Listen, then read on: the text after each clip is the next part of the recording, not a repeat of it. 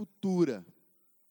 E nós vimos que há várias passagens que nos encoraja a não entesourar ou a juntar riquezas aqui, mas utilizar as que nós possuímos pensando lá na frente.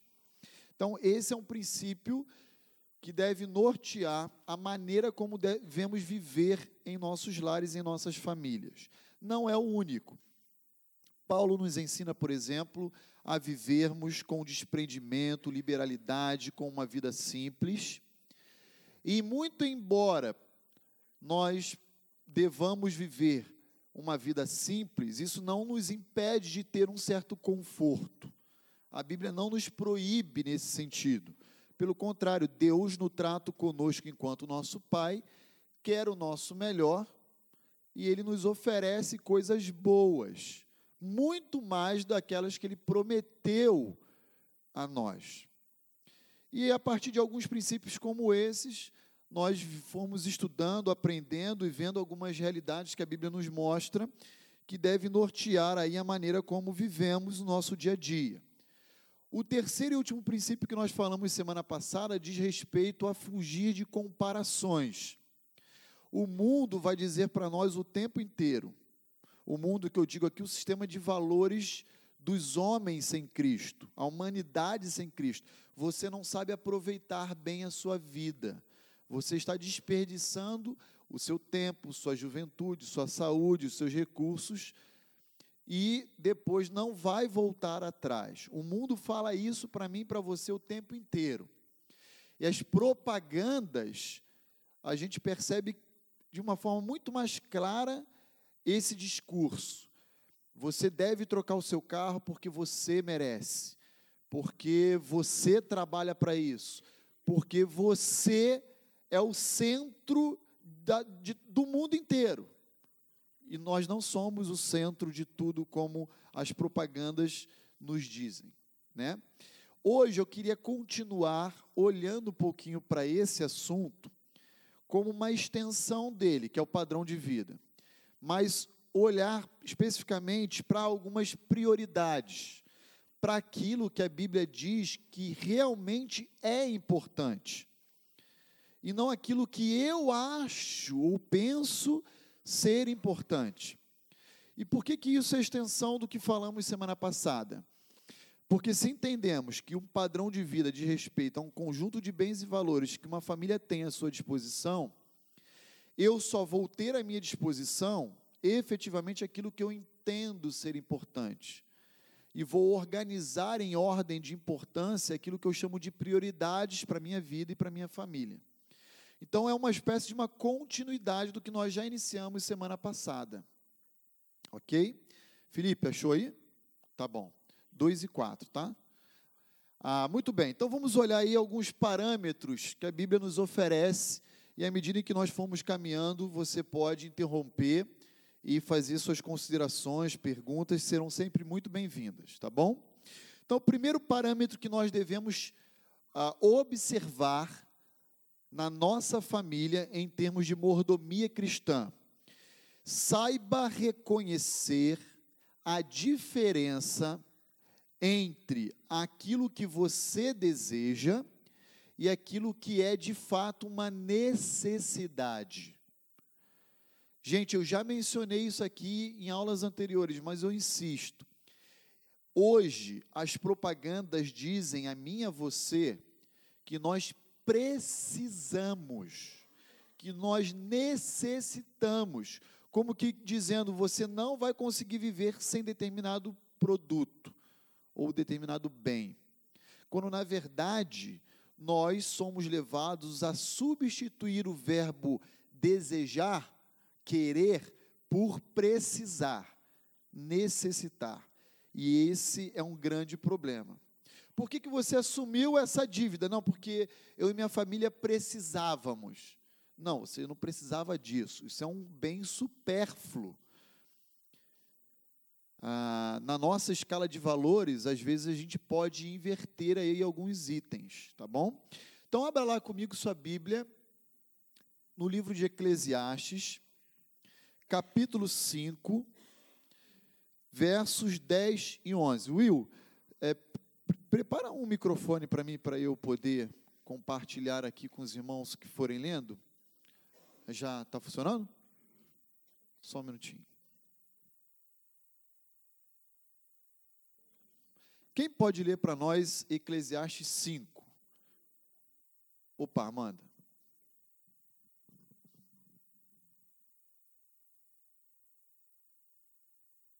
Quem ama o dinheiro, jamais dele se farta. E quem ama a abundância, nunca se farta da renda. Também isto é vaidade. Onde os bens se multiplicam, também se multiplicam os que deles comem. Que mais proveito, pois, tem os seus donos do que os que verem com os seus olhos? Olha que interessante que Salomão, no auge da sua sabedoria, ele nos ensina. Quem ama o dinheiro jamais terá o suficiente. Olha que interessante. Salomão está fazendo uma anatomia do coração humano. E o coração do humano, o coração humano diz a mim e a você sempre: sempre precisamos de mais. Sempre necessitamos de alguma outra coisa que nós não possuímos. Só que o verbozinho correto deveria ser: nós desejamos e não precisamos. Nós queremos e não necessitamos. E Salomão continua dizendo: quem ama as riquezas jamais ficará satisfeito com os seus rendimentos. Você trabalha e você ganha, vou aqui chutar, tá? 3 mil reais. Aí você está trabalhando e você, no dia a dia com a sua família, diz: Ah, se eu tivesse um aumento. E aí surge uma vaga na sua empresa e você é promovido e vai ganhar 5 mil reais. E aí você lembra de Eclesiastes 5,10 que diz que ama as riquezas jamais ficará satisfeito com os seus rendimentos e aí você ganha 5 mil reais, os primeiros seis meses ganhando 5 mil reais, você vai falar: Nossa, que maravilha, fiquei rico. Depois de um ano você vai falar: Nossa, 5 mil é pouco. E aí você vai dizer o quê? Preciso de um aumento. E aí você vai ser promovido pelo plano de carreira lá na sua empresa, e você vai ganhar oito. Você vai abrir um sorriso de orelha a orelha e vai falar: Yes! Agora eu estou rico. Dali a seis meses, oito mil é pouco. E você vai ganhar 15, vai dobrar, e você vai falar, agora sim. 15 mil, estou feito. E dali a três, seis meses você vai falar, é pouco. Sabe por quê? Porque Salomão já havia dito, inspirado pelo Espírito de Deus, que quem ama o dinheiro jamais terá o suficiente. Ele sempre precisará de um pouco mais. E o verbo que o nosso coração diz a mim e a você é eu preciso, e não eu desejo. Eu necessito e não eu quero. E Salomão vai dizer: olha, Deixa eu contar um segredo para você. Quanto mais você tiver, mais despesa você fará. Mais dívida você assumirá. Então, aprenda a viver feliz e contente com pouco. Essa, essa é a verdade bíblica. Você até pode, digamos, com 3 mil reais não ter uma internet, um TV a cabo, e aí com 5 mil você fala, agora eu posso contratar, cabe no orçamento. Mas aí daqui a pouco 5 mil não é suficiente, você vai ganhar 8 e você vai contratar e assumir outras despesas. Sua dívida só vai aumentando, de forma que lá no verso 11, Salomão vai dizer que, em outras palavras, o que você tem vai dar alegria apenas aos seus olhos nunca o seu coração, porque ele sempre estará insatisfeito, incompleto. Olha comigo um desenho que eu assisto com as minhas crianças lá em casa, só uma chamada do desenho chamado vegetais. Alguém conhece os vegetais aí? Tem um episódio sobre isso que nós estamos falando aqui hoje, chamado Madame Blueberry. Na verdade é blueberry, que é aquela frutinha, né? Mas olha aí comigo, joga lá, Filipão. Só a chamada do desenho. Isso. Do minuto 2 e 4 ao minuto 3 e 20. Solta o áudio aí. E, só, e, e presta atenção nessa chamada desse vídeo aí, ó.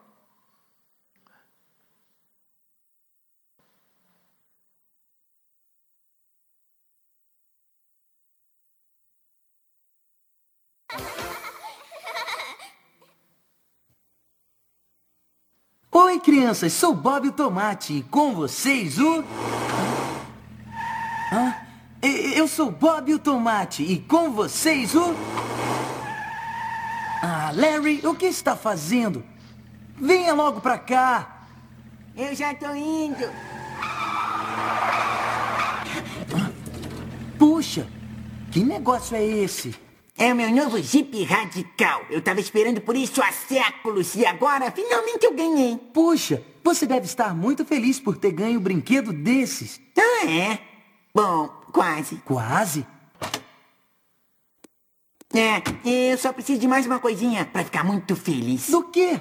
Do trailer. O quê? Do trailer radical. É só você enganchá-lo na traseira do meu Jeep de ação e estarei pronto para um final de semana de diversão na natureza. Ah, então, quando você ganhar o trailer, você vai ficar feliz. Ah, eu não sei. Tem a bicicleta também. Bicicleta? E o jet ski. Ah. E asa delta radical. Ah, Larry, de quantas coisas você precisa para ser feliz? Eu não sei. Quantas coisas existem? Talvez esse seja um bom assunto para o programa de hoje, amigo. Cala a boca, tomate. Pode parar. Aham.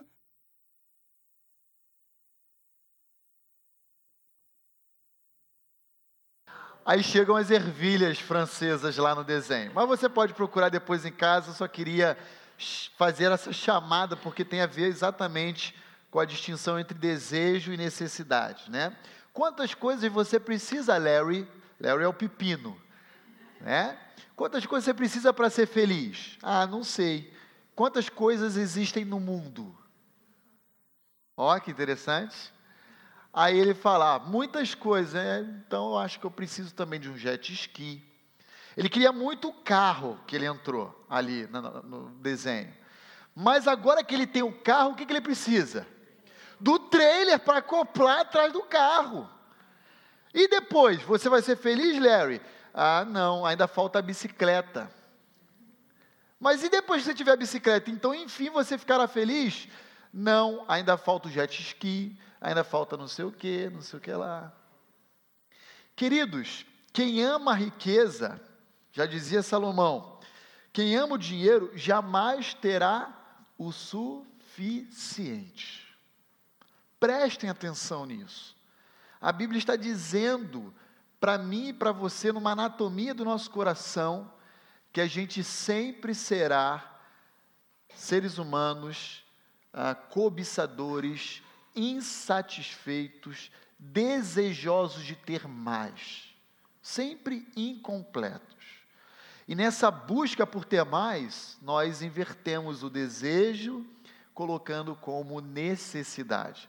Uma criança de 9, 10 anos chega na escola, como ela sempre foi todo dia para a escola, mas aí ela senta do lado de um colega que apareceu pela primeira vez com um celular em sala de aula. Ela chega em casa e ela sabe o que ela vai dizer para os pais? Pais, eu, pai, mãe, eu preciso de um celular. Por que, que você precisa? Se até esse momento você não tinha. Ah, porque a minha amiga da escola, o meu colega, ele chegou hoje lá com a última versão do celular X e eu também preciso ter.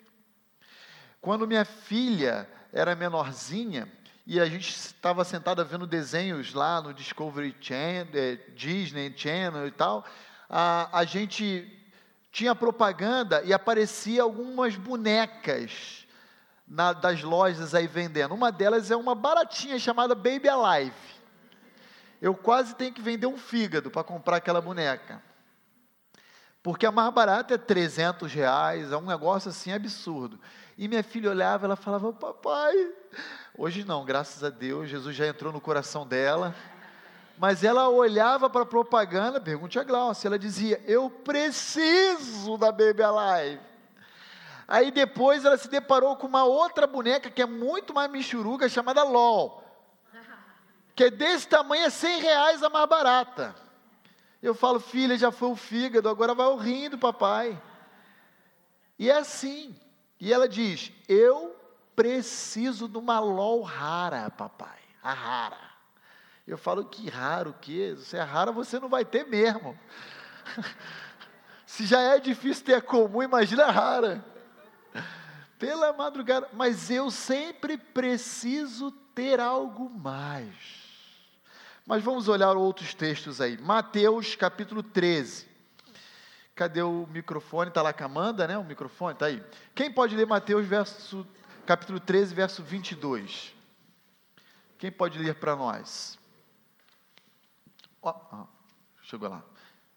Ah, Mateus 13 é aquela famosa passagem da parábola do semeador, lembram? Então a primeira semente cai à beira do caminho, vem as aves do céu e pegam ela da terra e comem. Então ela não vai germinar. A segunda, o segundo grupo de sementes são aqueles que são lançados em solo rochoso. Então, como a terra é muito seca e, e firme, não, não tem muita não, como crescer a raiz. E aí ela germina, vem o sol e queima. Aí vem o terceiro grupo, Mateus 13, 22. Lê para nós, o Carlos, por favor. O que foi semeado entre os espinhos é o que ouve a palavra. Porém, porém os, cuida os cuidados do mundo e a fascinação das riquezas sufocam a palavra e fica infrutífera.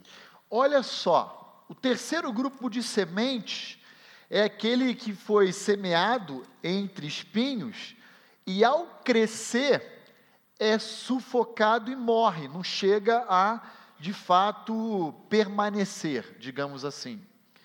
Agora, o que que Jesus explicando essa parábola diz que são os espinhos? Aí vem a parte B do verso 22 os cuidados do mundo e o que mais? A fascinação das riquezas. Irmãos, Jesus está dizendo aos seus discípulos que muitos homens são impedidos de verdadeiramente experimentarem um relacionamento com Deus, porque existe um obstáculo entre eles chamado a cobiça, desejo por riquezas, vaidade, ostentação, que ele traduz como cuidados do mundo e fascinação pelas riquezas. 2 Timóteo, capítulo 4, verso 10, eu vou ler essa passagem aqui rapidinho, se você quiser anotar ou abrir aí, você pode ler comigo. Mas Paulo vai falar sobre um companheiro de viagem chamado Demas. E sabe o que, que Paulo vai dizer a respeito desse camarada? O seguinte, 2 Timóteo 4,10: Porque Demas, tendo amado o presente século, me abandonou e se foi para Tessalônica. O que que Paulo está dizendo a respeito de Demas? Que ele caiu no engodo da fascinação das riquezas. Ele caiu no engodo dos cuidados deste mundo. Ele deixou o seu coração ser levado por aquilo que é supérfluo. E o pior, naufragou na fé. Esse indivíduo chamado Demas pode ser um exemplo claro e típico dessa semente lançada entre espinhos. Queridos irmãos, precisamos ter cuidado, porque existem crentes sinceros que dizem assim: se Deus me der mais recursos, eu vou abençoar o reino. E aí Deus dá. E sabe quem passa a servir a quem? esse indivíduo que servia a Deus passa a servir aos seus próprios bens. E é levado pela fascinação das riquezas, pelo status social, pelos cuidados deste mundo e acaba se enveredando num caminho semelhante a Demas. 1 Timóteo capítulo 6, vamos ler o verso 17 e 19. Nós lemos semana passada o início do capítulo 6. Agora a gente vai ver a parte final do capítulo 6 da primeira carta de Timóteo, que ele escreve a Timóteo. Quem pode ler aí para nós? Vamos alternando aqui para que todos participem. Aqui é Cris. Obrigado. Verso 17 e 19, Cris, por favor. Diga àqueles que são ricos no presente mundo que não se orgulhem disso, nem confiem no dinheiro, que logo acabará mas que seu orgulho e sua confiança devem estar no Deus vivente, que sempre nos dá abundantemente tudo quanto necessitamos, para nossa satisfação. Ordene a eles que pratiquem o bem. Eles devem ser ricos em boas obras e devem dar com alegria aos que estão em necessidade, e estar sempre prontos a repartir com outros aquilo que Deus lhes deu. Muito obrigado, Cris. Percebam, a nossa fonte de segurança não pode ser o dinheiro. Eu exorto aos ricos deste presente século, a você que é crente em Cristo Jesus e é rico. Não são muitos, mas existem. E o que, que eu exorto a vocês, Paulo diz, escrevendo a Timóteo? Eu exorto que vocês não se apoiem, não tenham no dinheiro ou nas riquezas desse mundo o seu fundamento, o seu alicerce, mas que vocês confiem em Deus e utilizem o que vocês possuem em favor daqueles que necessitam, a partir de uma perspectiva da eternidade, para a glória de Deus. Eu não quero que vocês se enganem e sejam levados pela fascinação das riquezas, e sejam ludibriados por aquilo que ela pode oferecer a vocês. Deus confiou muito a poucos. E esses poucos devem gerir esses recursos em favor de muitos que possuem poucos, em favor do avanço do reino, em favor da glória de Deus. Então, esse é, primeira, é o primeiro parâmetro. Quando nós pensamos naquilo que de fato é importante termos em nossa casa, em nossa família, em nosso lar. E a partir de então, estabelecer um padrão de vida para cada um de nós. O que, que realmente é importante? Em primeiro lugar, saiba distinguir aquilo que é desejo seu daquilo que é uma necessidade. As necessidades, Deus se comprometeu em nos oferecer. Desejo algum, Ele assumiu de nos favorecer. Ele nunca disse, eu vou, uh, me comprometo em uh, deixar que o Rafael troque de carro uma vez por ano, que a Ariana viaje para o exterior todo ano, que Deus nunca fez esse tipo de promessa que a teologia da prosperidade, por exemplo, afirma existir. Tá bom? Tudo bem até aqui, queridos? Está clara essa verdade? Alguma dúvida a respeito dela? Ok. Não havendo, vamos partir para o próximo parâmetro aí. O segundo parâmetro que deve nortear aí o nosso entendimento a respeito do que verdadeiramente é importante. Reorganize os seus valores a partir da opinião que Deus tem sobre o que é importante. Eu e você temos nossas escalas de valores. A questão é: aquilo que eu acho ser importante é de fato importante da perspectiva de Deus ou não? Em outras palavras, eu tenho que submeter a minha vontade, a, a minha maneira de enxergar o que é importante, a minha cosmovisão, a cosmovisão de Deus. Eu preciso entender qual é a opinião de Deus a respeito daquele determinado assunto. Ah, pastor, mas isso é muito difícil. Ah, é difícil? É. Quer ver, pastor? Vou te dar um exemplo. Eu preciso trocar de carro ou comprar um carro. Estou usando aqui a expressão do carro porque é muito comum acontecer. Sim, e qual que é a dúvida? Ah, eu, eu não sei se eu troco por um carro, ah, uma Palio, um Gol, se eu pego uma Palio, um Gol, um carro popular, ou se eu pego um carro de luxo, sei lá, ah, um, um, uma CRV, uma Mercedes, uma, um BMW. Ah, você não sabe? Não, e a Bíblia não responde. Responde. Responde sim. Como que ela responde? Quanto você tem de recurso na sua conta bancária para dispor da aquisição desse carro?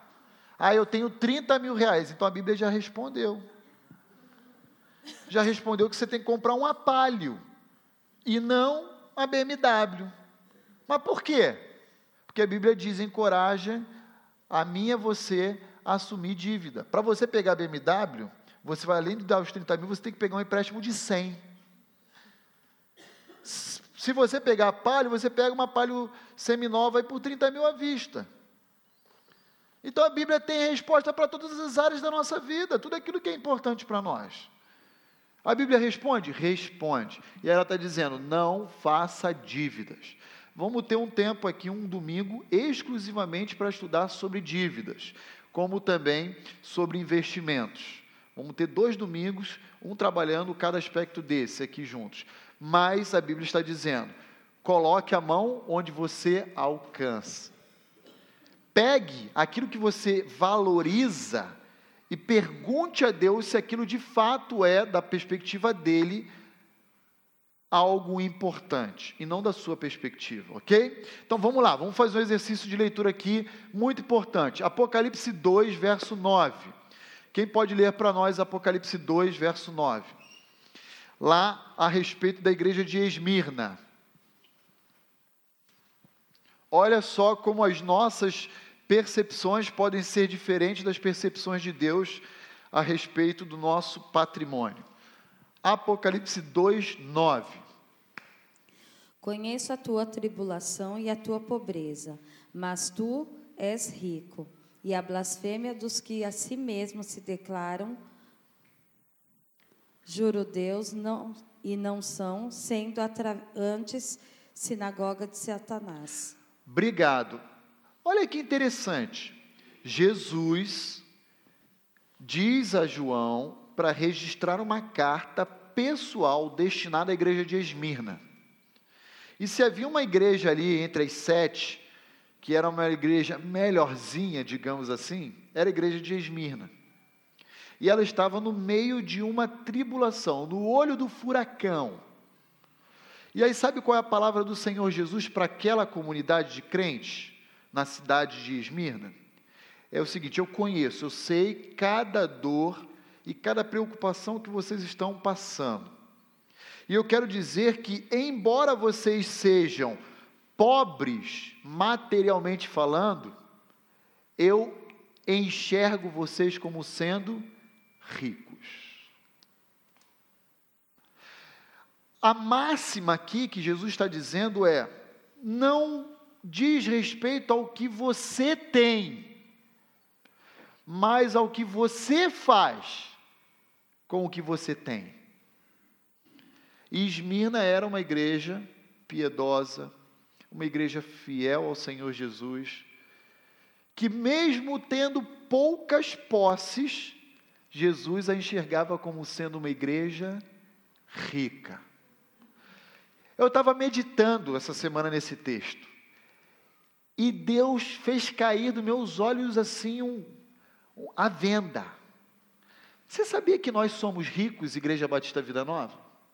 Sabia que nós somos milionários? Vocês vão rir. Falar, ah, que isso, pastor? Irmãos, nós temos uma propriedade particular, como essa chácara aqui. Você não precisa ser corretor para chutar quanto seria o valor comercial dessa chácara? Chuta aí. Chuta alguém algum valor. 2 milhões? Alguém falaria algo diferente? 3 milhões? Vocês percebem que nós somos milionários? É verdade. Mas muitas vezes nós nos achamos como a igreja de Esmina pobres. Irmãos, Deus já nos deu um patrimônio de 3 milhões. A partir de um grupo que era um terço do que a gente tem hoje em termos de membresia. Quem duvida que Ele vai nos dar muito mais para a glória dEle e para o bem-estar do seu povo? Sabe qual é a receita? Continuemos a ser fiéis. É isso que Deus quer de nós. Fidelidade. Fidelidade naquilo que Ele confiou a nós em termos de missão, da nossa identidade. Gente, temos um, uma chácara 3 milhões. Às vezes eu recebo algum pastor de fora, ou temos uma conferência, as pessoas vêm aqui e falam assim: Isso aqui é propriedade de vocês ou é alugado? Eu digo: É próprio. Uau! E as pessoas ficam com o olho grande gospel. Sabiam disso? E fala, que incrível a propriedade que vocês têm. Eu digo, Deus nos deu. E deixa eu dizer uma coisa a mais: as pessoas olham e falam, o quê? Deus falou que vai dar ainda muito mais a nós. E elas olham assim e falam assim: nossa, pastor. Você não quer me convidar para ser pastor aqui, não? Alguns dizem ainda, na cara de pau. É verdade, irmãos. Queridos, lembra da parábola em Lucas 16 do rico e do Lázaro? É uma parábola. Mas Lázaro tinha muito pouco, ou quase nada. E qual foi o destino dele? A abundância. E o rico, que tinha muitos bens, qual foi o destino dele? A escassez. Pai Abraão, desce só uma gotinha. Escassez. O que, que Deus nos ensina? Cristo Jesus nessa carta a Esmirna. Não se preocupe com o que vocês possuem. Se preocupem em utilizar corretamente aquilo que vocês possuem. Vocês podem ser pobres, mas diante de mim vocês são ricos. Apocalipse capítulo 3, verso 10. Agora, o oposto. A igreja de Laodiceia. Ai, gente, que igreja difícil. Lê para gente, Alessandra, por favor. Porque obedeceu a minha ordem para perseverar. Eu o protegerei do grande tempo de provação que virá sobre todo o mundo para pôr à prova os habitantes da terra. Ah, não, errei. Não é 10, é 17. Desculpa, Alessandra, lê para mim o 3,17. Corrijam aí, irmãos. Eu botei 3,10, mas é 3,17. Você diz: Sou rico e próspero, não preciso de coisa alguma. E não percebe que é infeliz, miserável, pobre, cego e está nu. Obrigado. Olha que inversão. Olha que ironia. Deus chega para Esmirna, uma igreja pobre, e diz: Você é rico e abastado. Chega para os crentes de Laodiceia e ouve os crentes de Laodiceia bater no peito e dizer: Nós somos abastados, ricos. E quer saber de uma coisa? Nós não precisamos do Senhor, não. E Cristo Jesus diz: Ah, como vocês são iludidos. Vocês são os mais pobres, miseráveis e infelizes. Vocês chegam a ser cegos porque vocês não conseguem enxergar diante de vocês a pobreza que vocês se encontram e a necessidade de vo que vocês têm de mim. Vocês estão praticamente nus, pelado. Vocês acham que estão bem vestidos, com as melhores marcas de grife, mas vocês estão nus diante de mim. E eu queria dizer a vocês: vocês são miseráveis. Irmãos, precisamos reorganizar aquilo que nós temos como uma escala de valor, não a partir do meu senso comum, mas a partir da avaliação de Deus a respeito de determinado bem. Eu devo adquirir determinado produto? Às vezes Deus vai até dizer que sim, a questão é agora ou um pouco mais para frente. Só que nós temos aí agora à nossa disposição bancos. E aí o banco fala assim: ah, eu faço uma, um empréstimo numa bagatela de 13,5% ao mês de juros. Está dado, ó. fecha os olhos, só assinar aqui. E sabe o que a gente faz? A gente é estimulado pelo sistema desse mundo a antecipar a concretização de um desejo, não de uma necessidade. E aí a gente tem que estar disposto a pagar o preço por essa antecipação na bagatela de 13,5% ao mês. E se você atrasar, vai a 35% e no segundo mês você já perdeu seu carro, sua casa e assim por diante. É, é assim. Precisamos reorganizar os nossos valores. Provérbios capítulo 30, versos 7 a 9, nós lemos semana passada porque o nosso irmão Milton já tinha mencionado as palavras de Agur, a oração de Agur. Eu vou ler aqui com os irmãos, porque nunca é demais a gente recordar dessa, dessa passagem. Ah, mas, lembre-se, precisamos desconstruir muito daquilo que nós temos como importante para o nosso lar e a nossa família e reconstruir um novo sistema de valores da perspectiva de Deus. E olha aqui que Agur nos diz: Duas coisas eu te peço, Senhor, não me negues antes que eu morra. Afasta de mim a falsidade e a mentira. E a segunda coisa, não me dê nem a pobreza nem a riqueza. Me dá o pão que me for necessário. Ó, não é desejo, é uma súplica por necessidade, aquilo que me é necessário. Para não suceder que, estando eu farto, rico, vem agir como a igreja de Laodiceia, né, que ainda viria à existência no mundo séculos depois. Dizendo, ah, quem é o Senhor? Ou também não me dê coisa de menos, para que o empobrecido venha furtar e profanar o teu nome, o nome de Deus. Então, Senhor, eu te peço que o Senhor me dê exatamente aquilo que eu necessito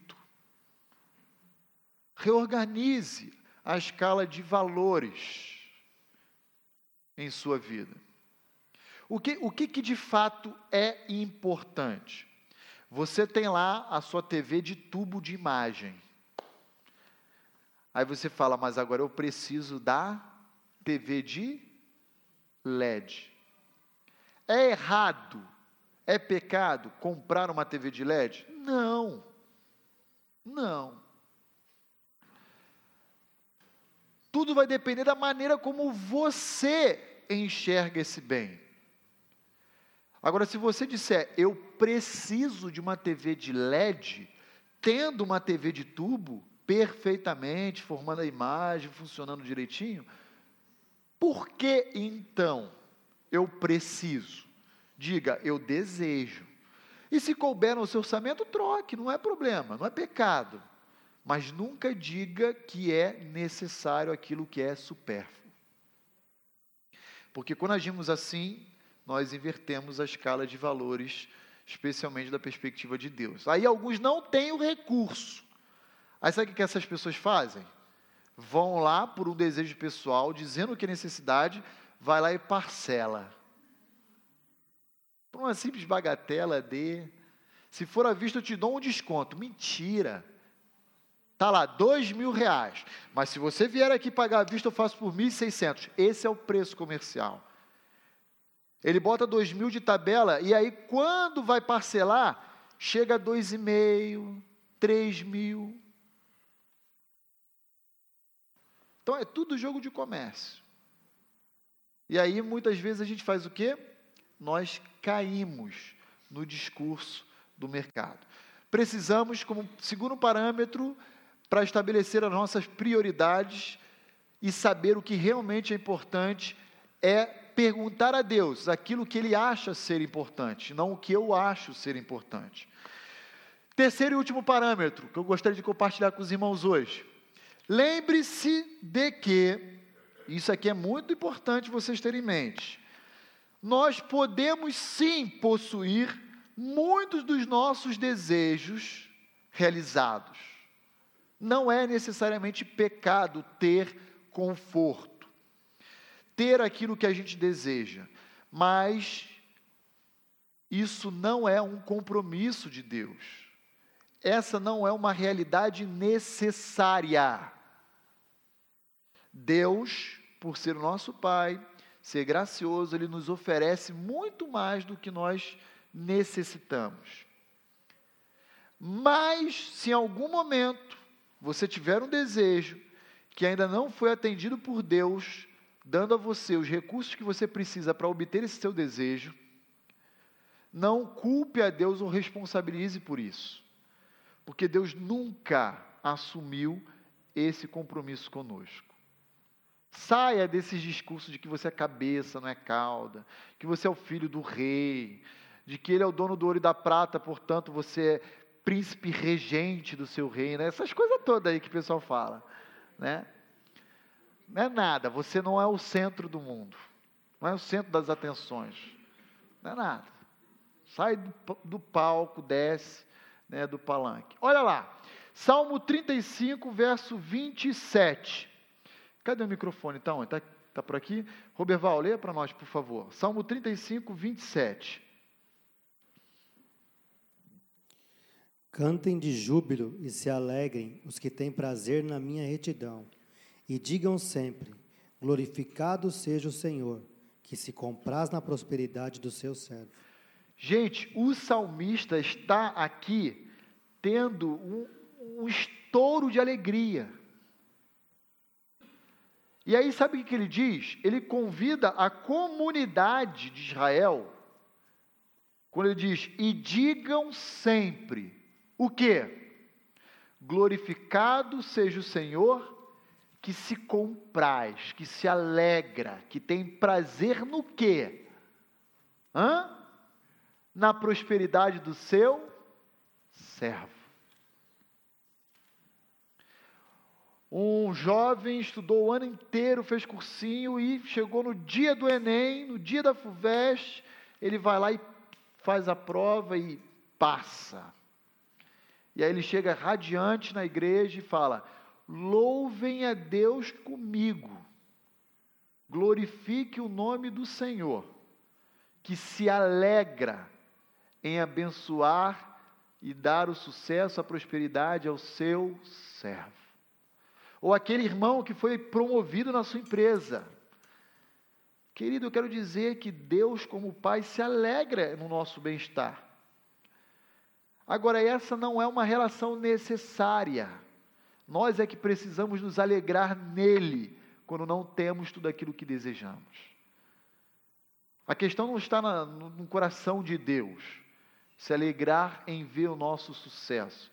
A questão está no nosso coração, em querer se alegrar quando nós não temos aquilo que nós desejamos. Glorificado seja o Senhor que se compraz na prosperidade do seu servo. Salmo 67, abra lá comigo no Salmo 67. É um salmo muito interessante, porque o seu autor convida o povo inteiro a pedir a Deus por bênçãos materiais, inclusive, para que esses recursos sejam empregados no avanço do reino dele na terra. Olha só que interessante.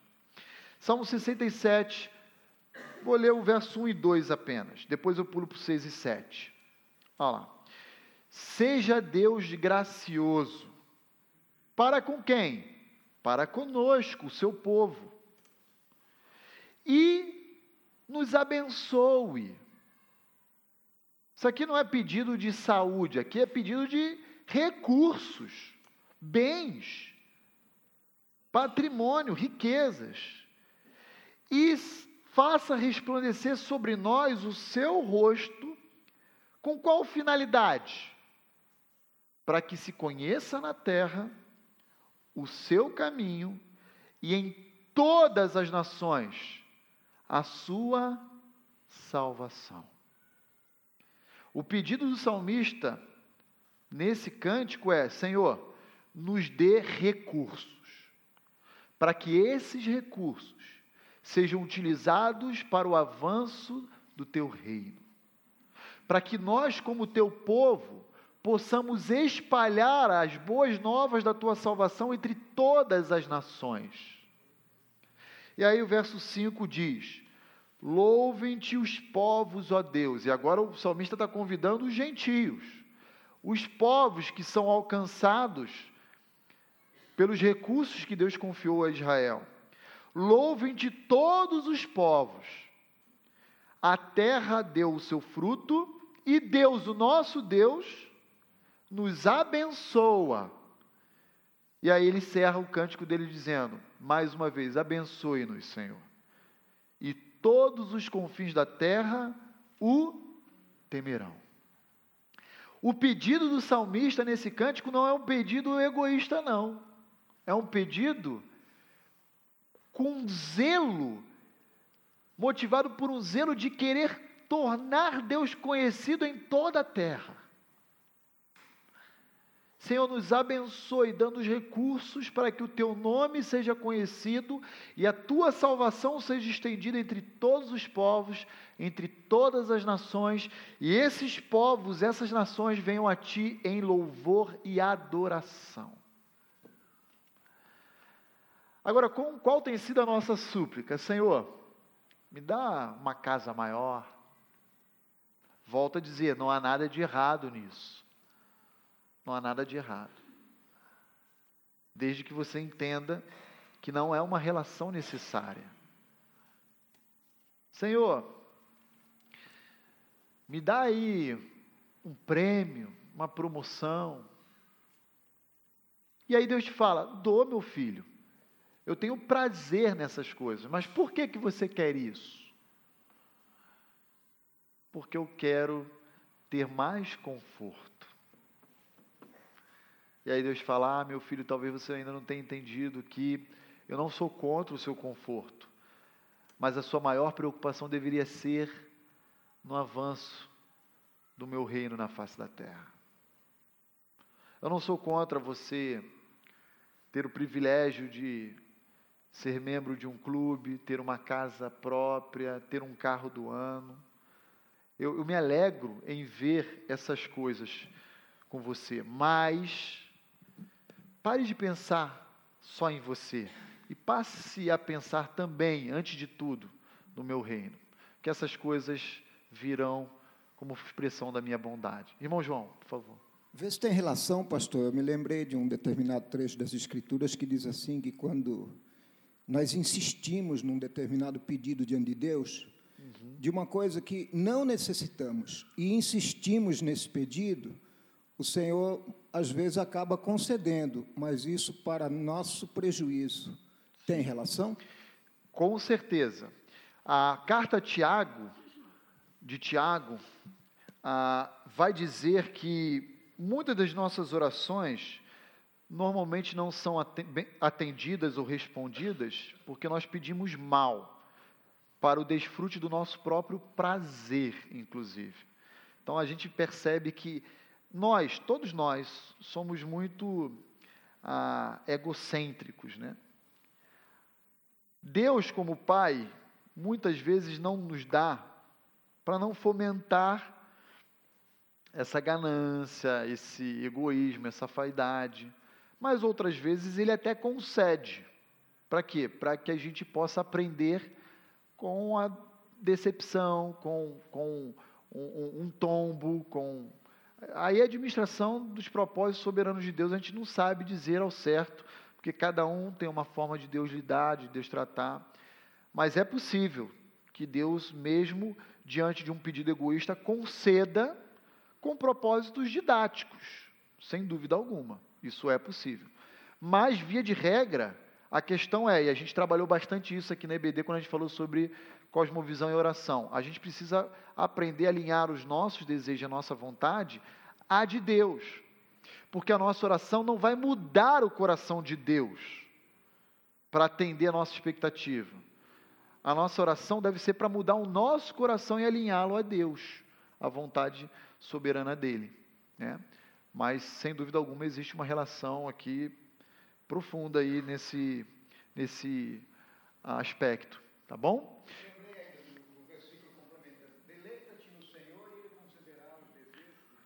É, esse é o Salmo 34. Vamos lá, mas aí tem um outro, tem um outro sentido aí no Salmo 34. Já que o irmão levantou esse texto, eu quero eu quero ah, 34, não, é 37, cadê? Acho que é 37, 4, não é? É. É isso aí, 37, 4, irmão João. Olha só, qual é o contexto do Salmo 37,4? Porque às vezes a gente ouve esse versículo que o irmão João citou, desconexo do Salmo, e isso aqui é um prato cheio para a teologia da prosperidade, né? Deleita-te no Senhor, Ele considerar os desejos do teu coração, ou se for outra verdade, outra versão vai dizer, agrada-te do Senhor, e Ele satisfará os desejos do teu coração. Só que esse verso nunca pode estar fora do Salmo. Olha lá como começa o verso 1 ao 3, que antecede o verso 4. Não te indignes por causa dos malfeitores, nem tenhas inveja dos que praticam a iniquidade, pois eles dentro em breve definharão como a relva e murcharão como a erva verde. O contexto onde chega o verso 4 e dizer se alegre em Deus, ele vai satisfazer o desejo do seu coração, é o seguinte: existia uma insatisfação no coração do salmista ao olhar para os ímpios e ver a prosperidade deles. E às vezes ser levado, inclusive, a querer praticar as mesmas iniquidades que os ímpios praticavam, ou os malfeitores, ou assim por diante. E aí o salmista diz, inspirado por Deus, o seguinte: não faça como eles. Olhe para Deus e se agrade de Deus. Que Ele vai satisfazer o desejo do teu coração. E qual é o desejo do coração do salmista? Ver a justiça sobre os malfeitores. Ok? Ver a punição pelo pecado daqueles que estão se levando vantagem nessa vida. Então, Deus há de julgar os malfeitores se agrade de Deus, que Ele é justo e reto, e Ele vai conceder os desejos do teu coração. É nesse sentido. Está claro, queridos? Porque senão, se nós pegarmos o verso 4, isoladamente do verso 1 e 2, que é o contexto onde ele é escrito, nós podemos cair no discurso que a teologia da prosperidade nos oferece. Ó, se você se agradar de Deus, for alguém satisfeito nele, ele vai te dar tudo aquilo que você deseja. Está errado. O desejo do salmista é ver a punição dos malfeitores, que estão sempre levando vantagem em vida, igual os políticos aqui do Brasil. E, no final de tudo, parece que se dá bem. Essa é a ideia que o salmista nos ensina. Pois não, irmão João? Estou tentando encontrar aqui um trecho da, da, da, primeira epístola de João que dá um reforço nesse trecho de Salmos, né?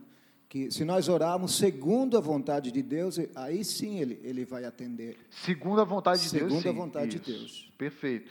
Aí a nossa vontade, ela está submissa à vontade do Pai, e aí, claro, a gente está alinhado, claro que Deus vai conceder e responder as nossas orações. Mas perfeita consideração. Está claro, queridos irmãos, irmã Leia, deixa eu pegar o microfone aqui. Irmã Leia, mas entenderam o Salmo 37,4?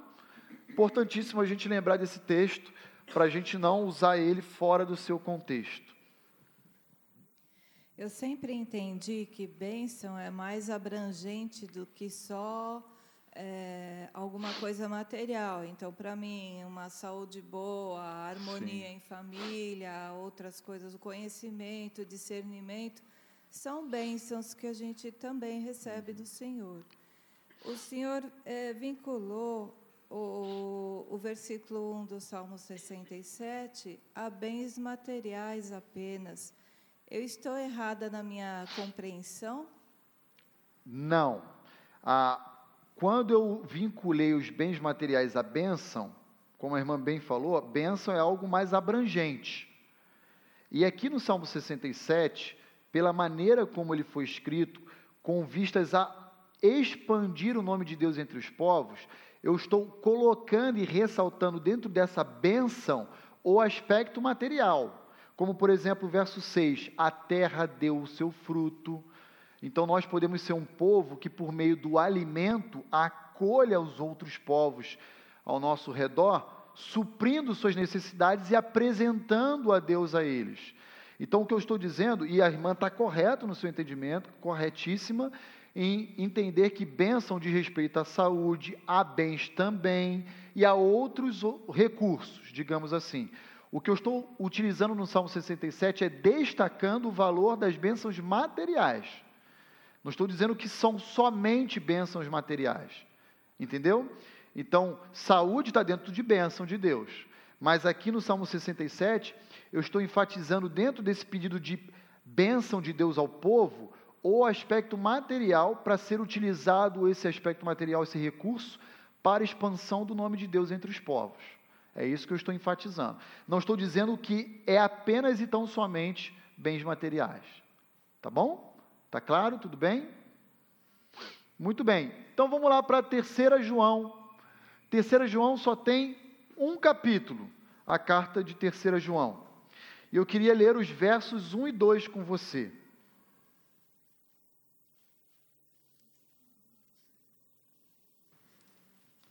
olha o desejo e a saudação de João, do apóstolo João, a alguns irmãos ali na Ásia Menor, especialmente a casa de Gaio, que era um presbítero, um líder ali em uma igreja na Ásia Menor.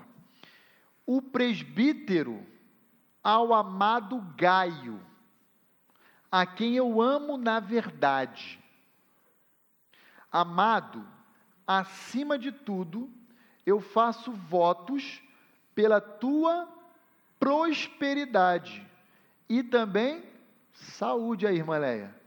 Duas coisas lado a lado aí aparecendo agora pelo apóstolo João. Assim como também é próspera a tua alma.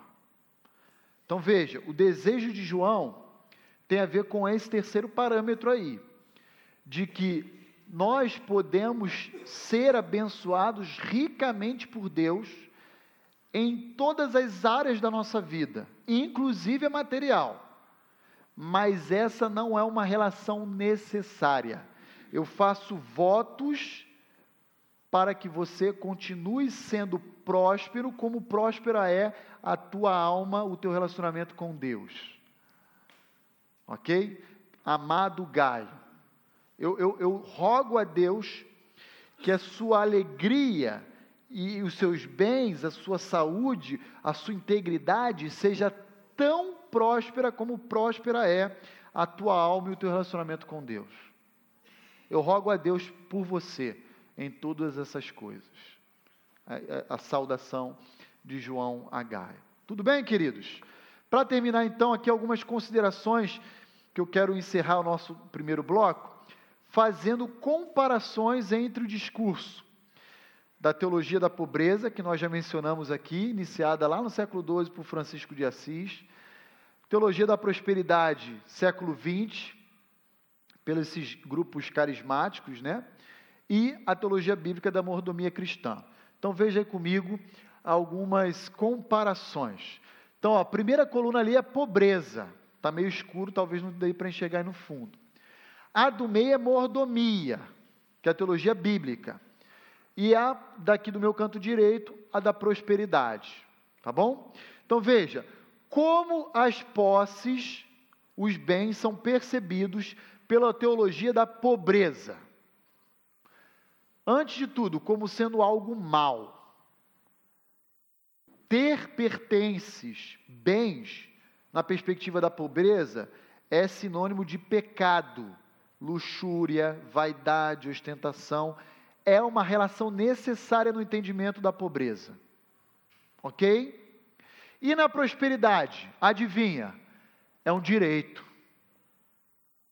É um direito, eu sou filho do rei. Sou cabeça, não sou cauda. Eu piso na cabeça da serpente, e assim vai. eu reivindico, eu determino.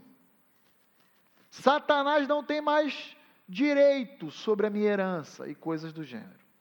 Então, ele, é, ele é percebido como sendo direito.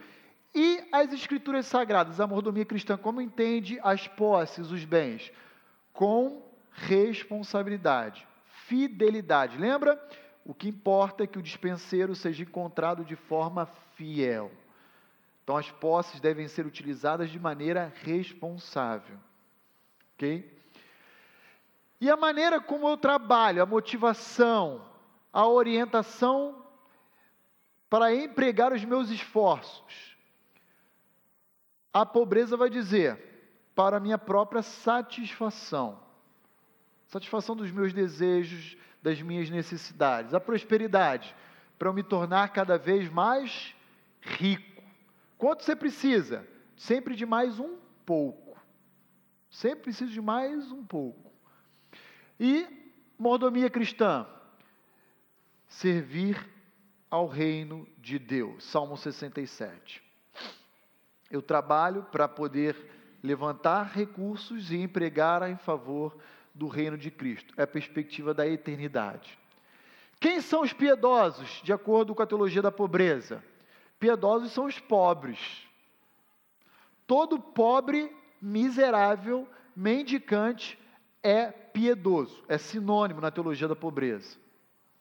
E na teologia da prosperidade, piedosos são os ricos. Você quer ver um termômetro da sua piedade com Deus, do seu relacionamento? Quanto você tem na conta bancária? Qual é a sua declaração de imposto de renda? Se você é rico, você é um homem piedoso. E na perspectiva da teologia bíblica, fidelidade. O quanto você é fiel, independente de quanto você possui. É a sua fidelidade a Deus eu oferto, a maneira como eu contribuo, a orientação, a motivação, por necessidade, porque se eu acumular, eu deixo de ser piedoso. Então eu tenho que dar, eu tenho que me desprender dessas coisas. E na prosperidade, eu dou para receber, em dobro, em triplo, com um fim próprio, de um luxo, de um conforto. É, uma, é o melhor investimento, né? E na mordomia cristã? Eu contribuo como expressão da minha gratidão, do meu amor, da minha devoção a Deus. E por último, não menos importante, como eu realizo os meus gastos, as minhas despesas. Na teologia da pobreza, isso é indiferente. Na prosperidade, por ostentação eu tenho que ter um helicóptero. Se eu for lá na corrente dos empresários, lá na IURD, você vai ver ele falando: e quanto você cresceu de patrimônio esse ano? X. E quantos jatinhos, helicópteros você possui? É assim. Ostentação. Irmãos, seria engraçado se não fosse profundamente triste, deprimente, essa verdade que acontece lá. E dentro da teologia bíblica, da mordomia, meus gastos são sempre realizados na dependência de Deus. Eu penso, eu reflito, eu oro, eu penso qual é o valor e a opinião que Deus dá a respeito daquele produto, daquele bem, e a partir então de um senso de responsabilidade, e de fidelidade ao recurso que ele me confiou, então eu invisto, eu gasto, eu disponho de determinado recurso. Ok, queridos? Amém? Alguma dúvida? Alguma contribuição? Alguma consideração a ser feita? Não havendo, então, nós vamos fazer um breve intervalo, 15 minutinhos, 10 e 25 a gente volta aqui, tá bom? Muito bem, todo mundo me ouve aí? Dá para ouvir no fundo aí? Tranquilo? Tá dando microfonia, Will? Um pouquinho, né? Quer trocar? Bom, vamos lá, pessoal. Ah, vamos continuar nossa aula. Semana passada a gente falou sobre essa parte prática. Não? Não? Não conecta aí nada? Ah, tranquilo. né? A gente fez a situação financeira patrimonial, lembra? Você fez lá um levantamento dos seus ativos, dos seus bens, e do outro lado, das dívidas, obrigações. Então, hoje nós vamos continuar esse trabalho de fazer um mapeamento de qual é a, de como que você está, de ter, colher um pouquinho mais de informações para poder construir o que a gente chama de um orçamento familiar, certo? Então você vai receber aí três folhinhas. Você vai receber uma que é igual esse aqui, ó. Um quadriculado assim, ó, que tem todos os dias do mês aqui na esquerda, um, dia 1 até o dia 31, e em cima várias categorias, certo? Isso aqui a gente chama de uma planilha de controle de gastos, certo? Controle de rendas e gastos, vamos dizer assim, mais de gasto que de renda propriamente dito. Certo? Está chegando aí, a Tati está levando.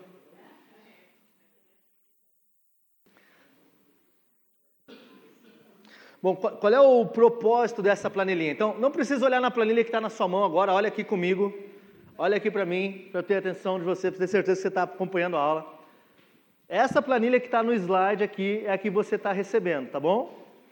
Olha lá, você tem todos os dias da semana, do, do, do mês, aliás.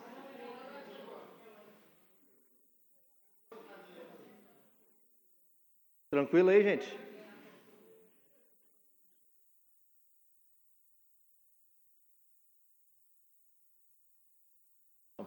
É muita planilha, né? Eu sei, assusta um pouco esse negócio aí. Então, olha lá. Qual é que é o propósito aqui? É você conhecer realmente qual, quais são os seus gastos mensais, ok? É você saber exatamente para onde está indo o dinheiro. Ou, em alguns casos, descobrir onde está o vazamento. Hã? Dá até medo essa planilha? É. Então, talvez alguns de nós já tenham essa prática. Você já sabe exatamente quando você gasta no supermercado, você sabe quanto você gasta com a sua escola, com o seu transporte, mas isso aqui é para ajudar principalmente aqueles que não têm esse hábito a descobrir como estão os seus gastos. Então, como é que eu recomendaria você usar essa planilha? Como é que ela funciona?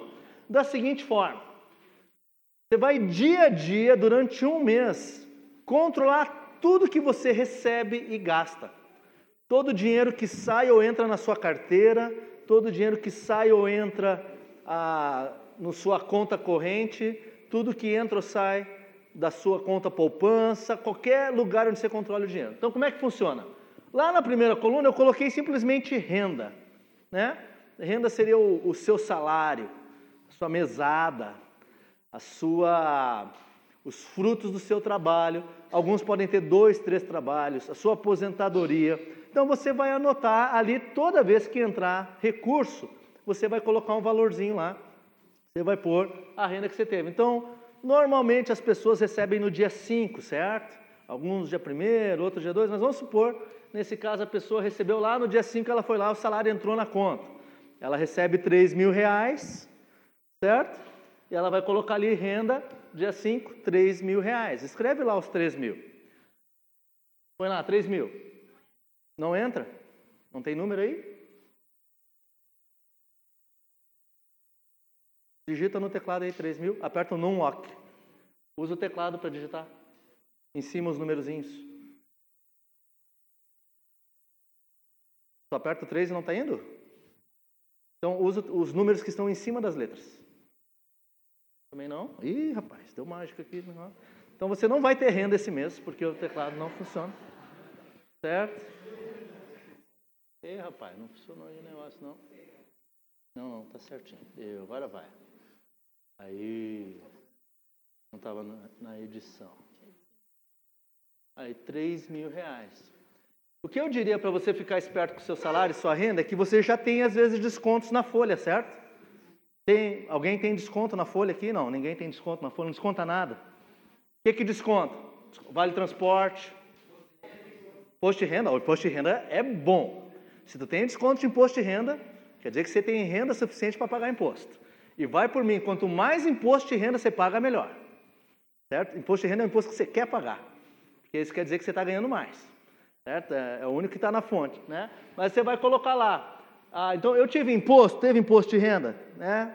Olha lá, tive que pagar 200 reais de imposto de renda que já sai dos 3 mil. Você vai lá, põe no imposto de renda, pode botar negativo de preferência, pode botar menos 200 para deixar claro que é uma saída, tá? Mas se você quiser fazer tudo positivo e somar no final, também não tem problema.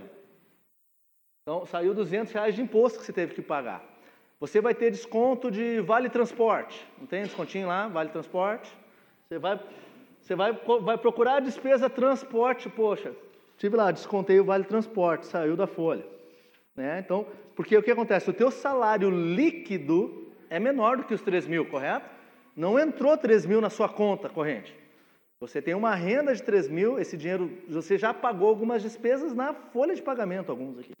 Ah, então lá, transporte, descontou R$ reais do vale transporte que você recebe da empresa. Ok? Ah, aí, as outras colunas você vai controlar o dia a dia da sua vida.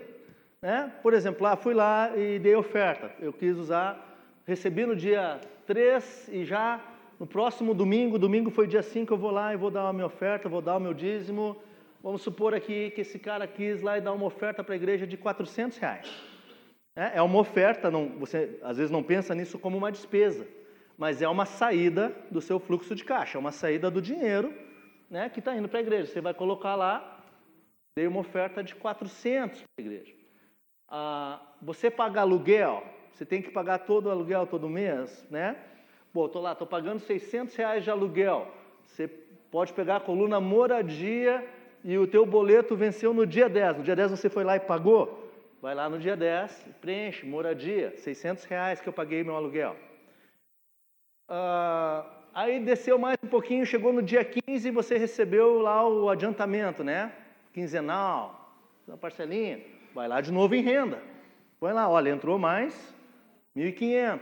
Né? Bom, 1.500 mais 3.000, o negócio já, 4.500 já. Pá, já é benção já, né? Ah, que mais? Exemplo de despesa. Você não pagou imposto? Alimentação. Todo dia você vai lá, compra a marmita lá, né? Vai comer, na hora do seu almoço você gasta. Você gasta, gastou no dia primeiro, você gastou, você vai lá no dia primeiro, chega, vou anotar aqui. Gastei 15 reais com a marmita. Ah, no outro dia você foi no Mac. Quanto é que está o Mac? O combo? 2 por 15, né? Aí, esse é a gente que gere o balão. Quem gere as contas já sabe que McDonald's compra dois sanduíches por 15 reais. Né? A família vai lá, pega só os 15, não precisa Coca-Cola. Só lanche. Certo? Você vai, vai, você vai monitorar, você vai controlar. Você tem que saber para onde está indo o seu dinheiro. Você tem que, é, se você não tem esse domínio né? Às vezes alguns de nós a gente gosta de gastar, né? Você vai lá e gasta, e vai gastando e não fecha as contas no final do mês, você não sabe por quê. Essa planilhazinha vai te ajudar a entender onde estão indo os seus gastos. Então, quem, quem almoça fora todo dia, você vai fazer uma notinha todo dia. Ah, por exemplo, hoje tem muitos aplicativos no celular que pode te ajudar a isso, né? A gente mesmo lá em casa lá entrou num sistema mais de regime militar no último mês, assim. Ah, vamos ver onde é que está esse negócio aí. Eu baixei um aplicativo, não quero fazer propaganda do aplicativo nem nada. Tem muitos. Põe lá o orçamento. O que eu baixei chama Organize, com dois Es. Muito legal, muito tranquilinho. Você põe ali, ó, eu tenho um salário, você vai lá dar uma entrada, põe mais, saiu a despesa, você põe a despesa e põe o salário e ele, e ele vai controlando. Né? Eu não vou mostrar aqui que estão tá meus números aqui. Ô, Tabi, o que, que é isso aqui, amor? Né? É, é assim que acontece. Porque olha que legal, a gente botou a mesma conta nos dois celulares, né, para a gente Dia dos Pais. Opa, hoje vai ser bom. O que que acontece? Nós dois, a gente botou a mesma conta. Então ela vai lá com as crianças, come um pastelzinho, ela põe, daqui uns minutos depois aparece lá para mim. Então tá, tá a família está controlando aqui. A gente sabe todo o nosso gasto, né? É, alguns vão custar mais esse negócio, né, Leandro? Se controlar direitinho, onde é que está indo esse negócio aí, né? Ah, ah, a gente brinca que às vezes dá até para saber onde a esposa está pelo, pelo celular, né? Porque começa assim, no nosso cartão de crédito eu habilitei um controle lá, que toda vez que ela gasta, aparece onde gastou e o nome da loja. E eu sei te dizer onde ela está no shopping. Ela está naquela lá, tá, acabou de sair da Renner. Pip, ó. É claro que vem um negativo junto com essa informação, mas dá para controlar o movimento, os passos dela no shopping. Eu quero encontrar ela, só ver onde foi o último gasto, eu acho. É. Brincadeira, a Tabita, Tabita controla mais do que eu lá em casa, tá, gente? Quem é o gastador lá em casa sou eu, não é ela, não.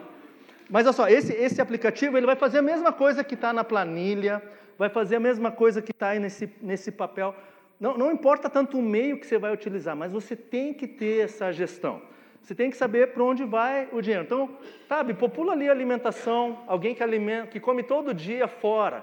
Você gasta 10 dias um dia, 15 outro, na sexta-feira você vai com os colegas de trabalho, 25. Você, você vai gastando, tá vendo? Você vai gastando.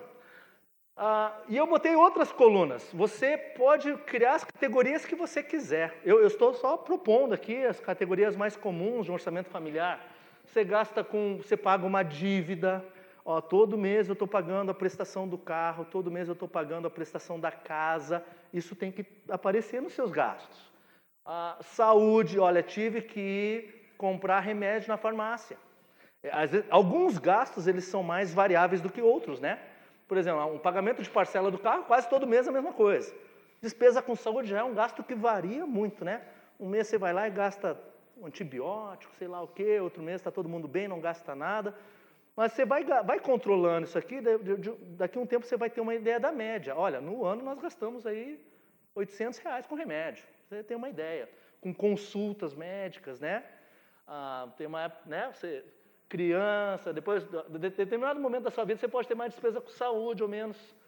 Educação, se você gasta com escola, comprar livros, faculdade, ah, vestuário, né? Aqui que vai entrar a Renner, CIA, essas coisas, né?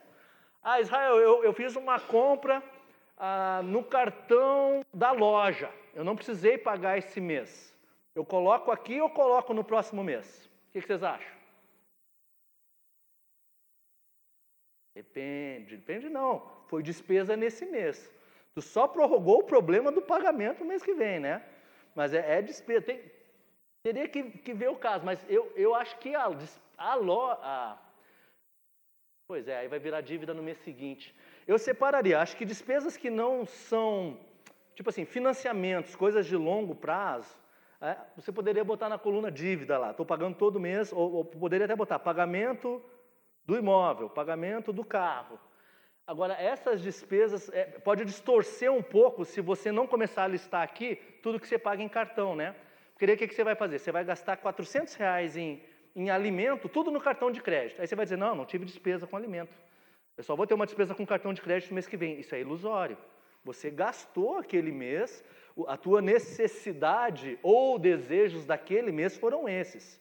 O fato de você ter prorrogado o pagamento distorce um pouco o teu, o teu fluxo de caixa, mas a despesa real aconteceu naquele mês.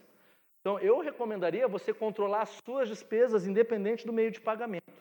Você quer usar o cartão de crédito para pagar tudo? A gente já comentou aqui que às vezes isso é um negócio inteligente, se você tem um bom controle, porque você vai ganhar milhas no cartão, tudo bem. Mas não é porque você colocou no cartão de crédito que aquela não é uma despesa do mês. Você foi no supermercado, pagou no cartão de crédito, a despesa é do mês. Você tem que controlar o fluxo de caixa sabendo que você vai ter que guardar esse dinheiro para pagar mês que vem. Mas aqui eu estou falando de despesa em corrida. Faz sentido? É um conceito um pouco mais abstrato, mas vocês estão entendendo o que eu estou falando? Paulinha, tem uma pergunta aí?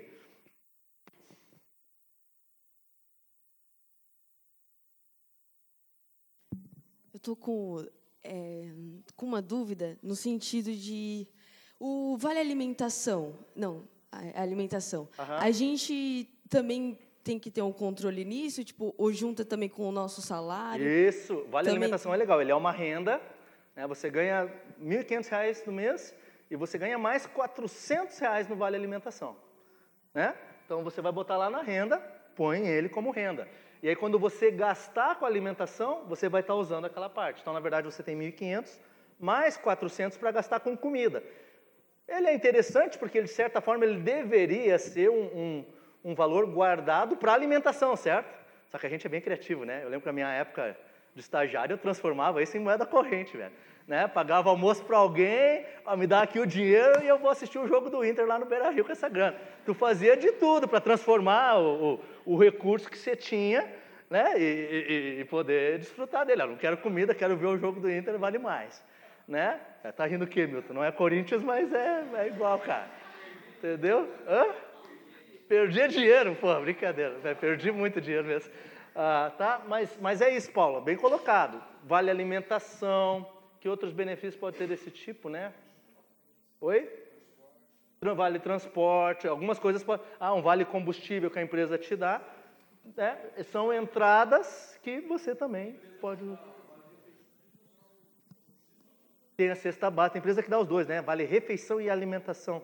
Um para você comer no dia a dia e outro para você fazer o, o, o lanche da família lá, né? O, a, a compra, né? Então, passamos todas as categorias.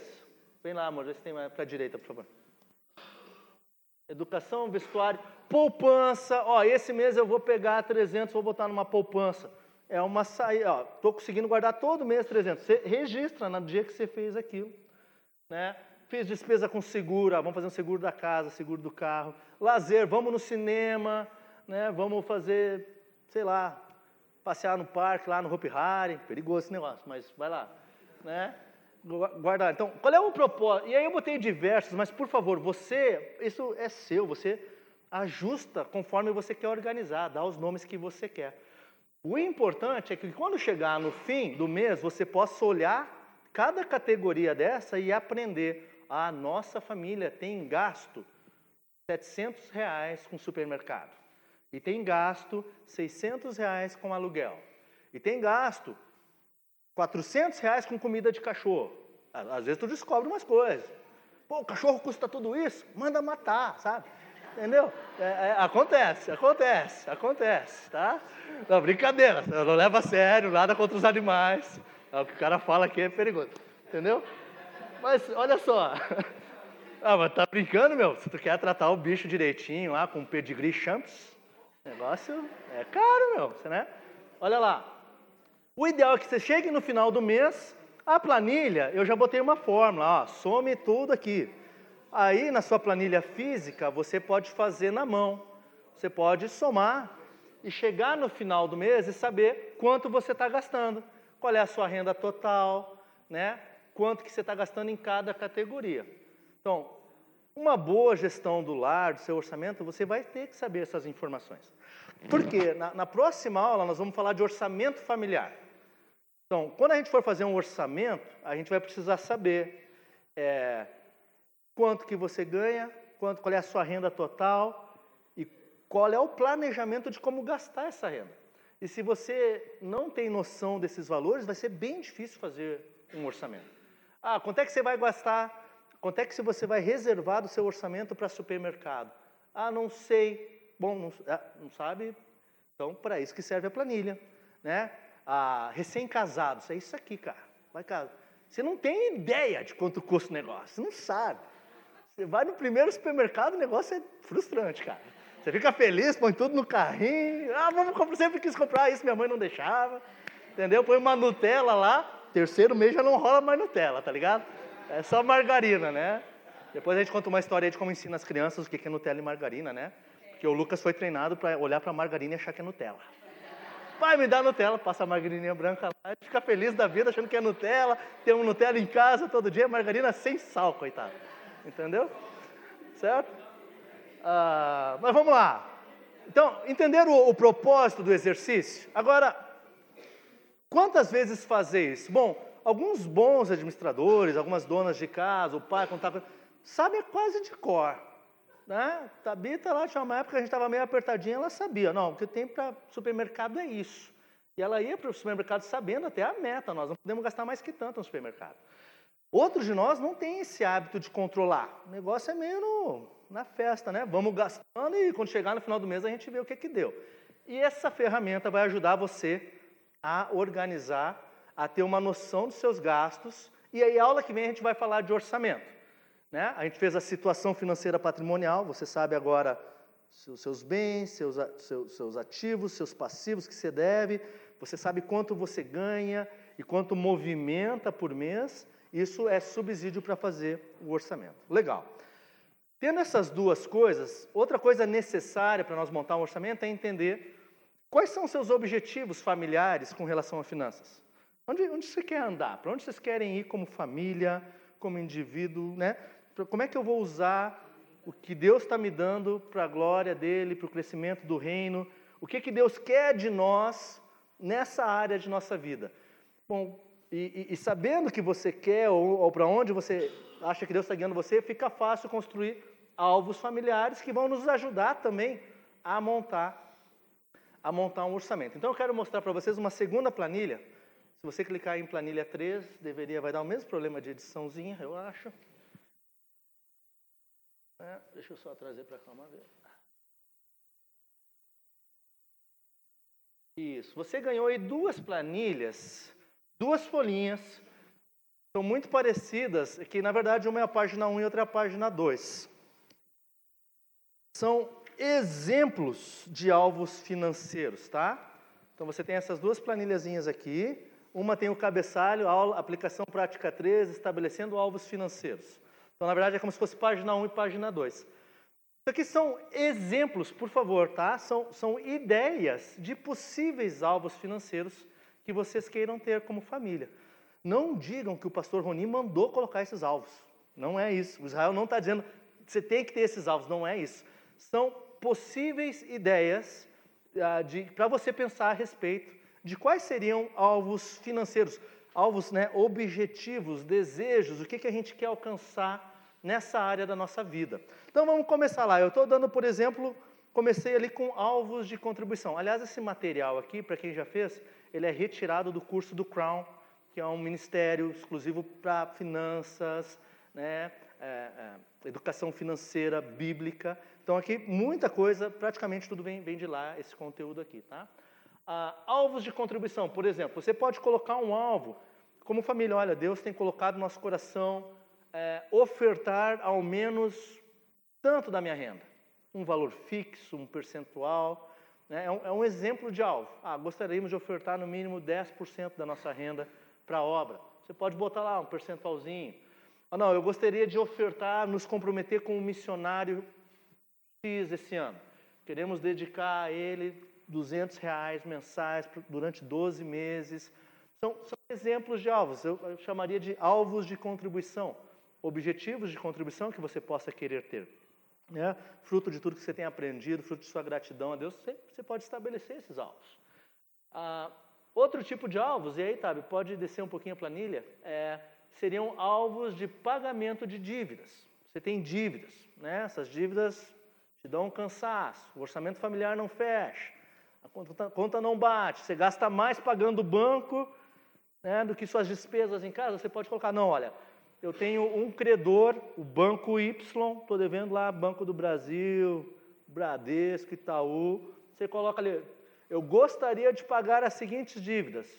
Banco do Brasil, qual é o valor da dívida? Tanto que eu estou devendo lá. Gostaria de quitar a dívida do cartão de crédito. Gostaria de quitar a dívida do cartãozinho lá da minha loja Renner, da CIA, sei lá. Dívida aqui a gente pode listar um monte, né? Vai ver que tem, tem quatro linhas ali para dívida ali. Entendeu? Mas seriam exemplos de alvos. Se você está endividado e você vai aprender na aula sobre dívidas que, que não é vontade de Deus que você esteja endividado. Então, para você voltar a estar na vontade dele, seria que sair das dívidas. Ou talvez você queira, como família, estipular esse objetivo. Então você pode colocar ali, gostaria de quitar a seguinte dívida. Então esse é um exemplo de alvo. Outro exemplo de alvo, ah, alvos educacionais, o terceiro grupo aí. Pessoal mais jovem, né, que vai entrar na faculdade. Pô, a faculdade custa tanto por mês. Eu gostaria de economizar tanto para fazer essa faculdade. É, se você trabalha antes, né, mais jovem, você pode juntar dinheiro para isso. Por que não? Né? Então, qual é o curso? Ah, eu quero fazer um curso profissionalizante, quero fazer um curso de Excel, quero fazer um curso ah, de soldagem, fazer... o curso que você quiser fazer, o alvo que Deus está colocando no seu coração. Pô, qual é o curso quanto custa? Você, você começa a planejar a sua vida financeira. Pô, eu quero fazer o curso X, ele vai durar seis meses. Ah, ou, ou quero fazer um curso pré-vestibular, 12 meses para passar na Unicamp e não ter que pagar nada depois. Espetacular. Quanto que é os 12 meses do cursinho pré-universitário? 1.500 por mês? Vezes 12, por aí vai. 18 mil reais no ano. Põe lá, gostaria de fazer um cursinho universitário, 18 mil por ano. São alvos. A gente ainda não está dizendo como alcançá-los, né? Essa é a ideia do orçamento. A hora que você tiver um alvo, a gente vai olhar para o nosso orçamento, vai olhar o que tem, vai olhar o que está gastando e vai ver, tá, como é que eu faço para reduzir meus gastos ou aumentar a minha renda para que esses alvos possam ser alcançados.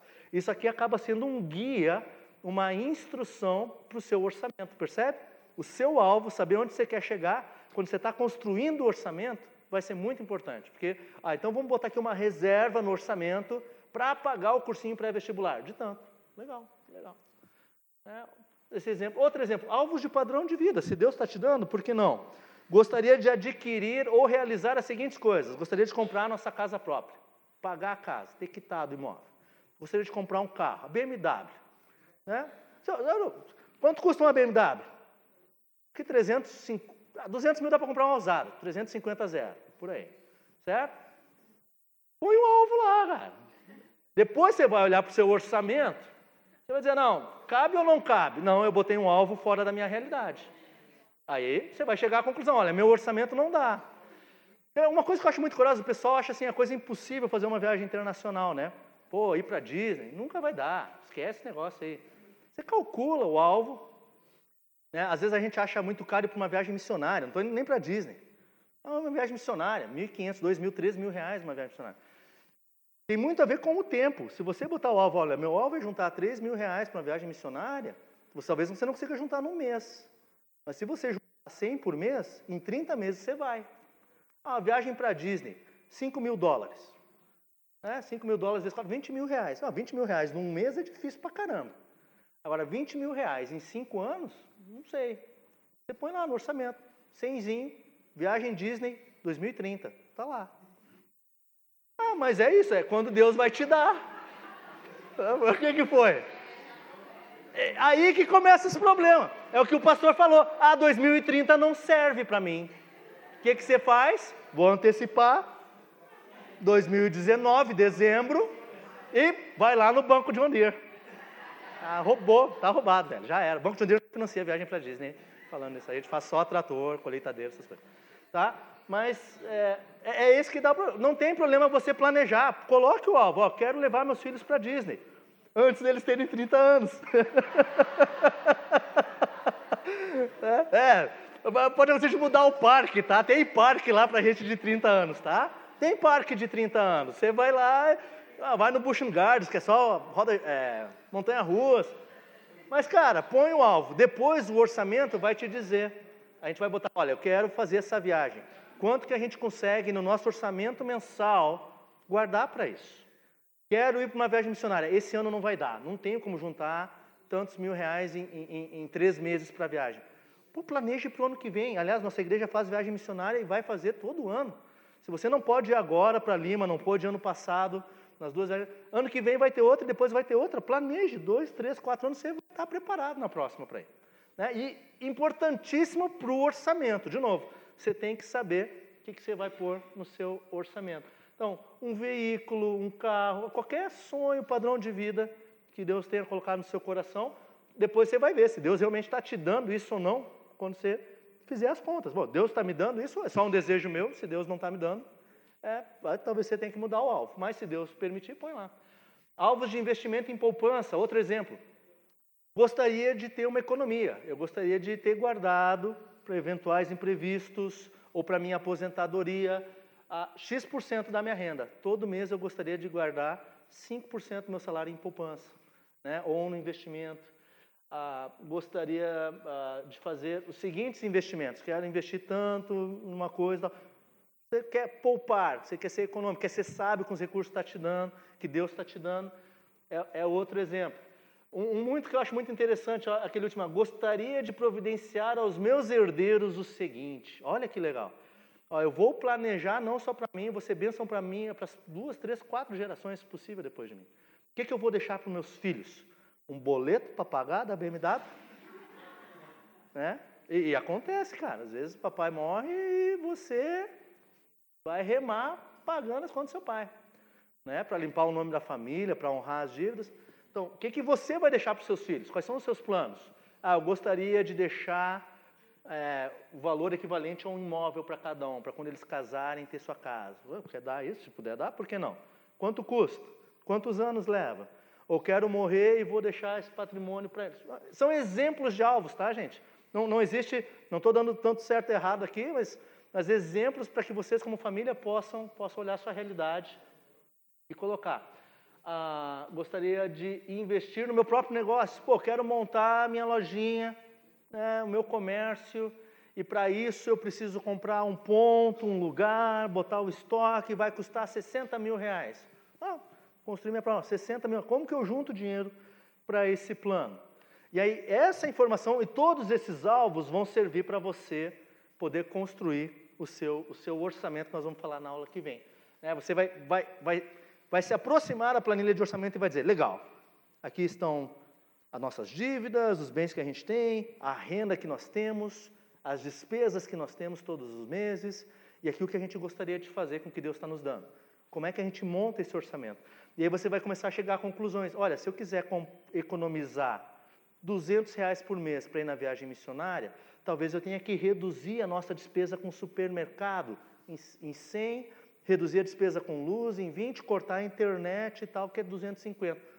Começa a aparecer as coisas, as coisas começam a ficar nítidas, porque você tem essas informações e você começa a ver onde dá para cortar, onde não dá, o que, que Deus está dando, o que, que Deus está permitindo você fazer no seu orçamento familiar.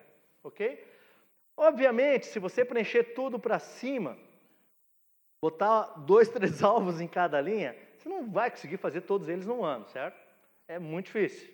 Quero economizar para para viagem missionária, quero pagar as dívidas, quero ir para Disney, quero comprar um carro novo. Não vai fechar a matemática. Já não, não cria essa expectativa. A planilha não vai mudar a realidade.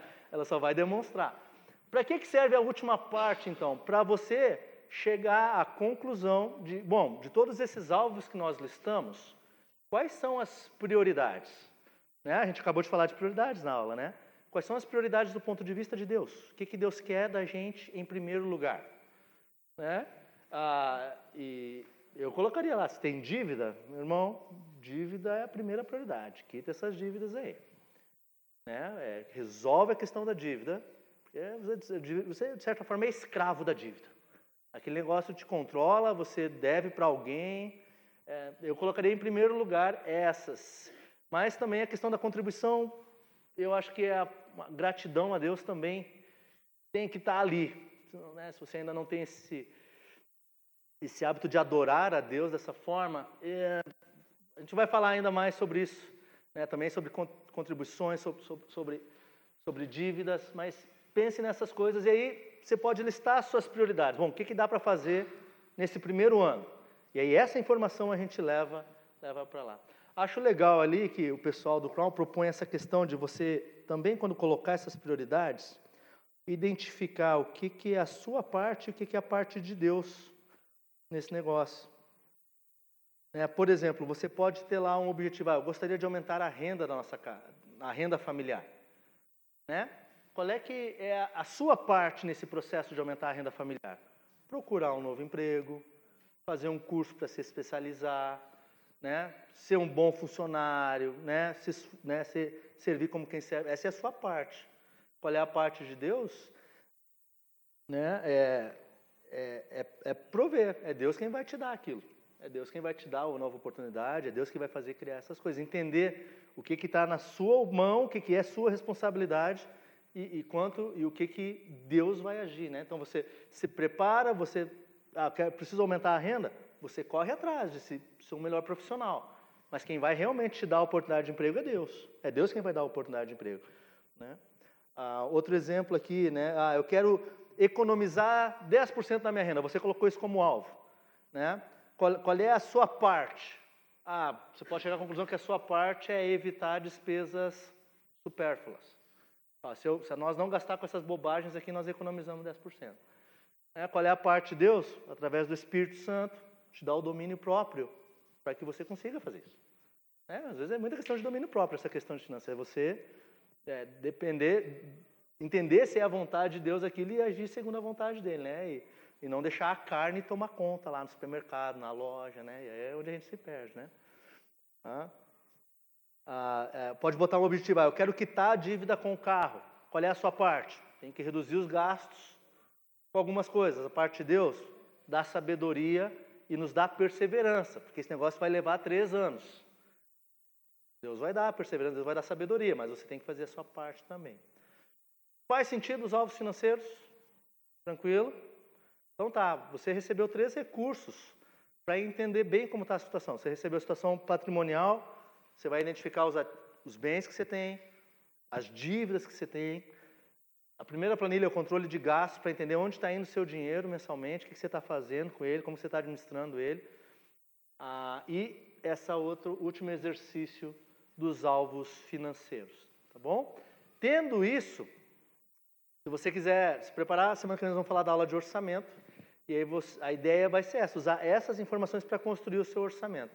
Vai ser muito similar com algumas das planilhas que vocês já viram, mas de uma forma um pouquinho mais organizada para você ter uma, poder controlar o seu orçamento também. Tá bom? Dúvidas?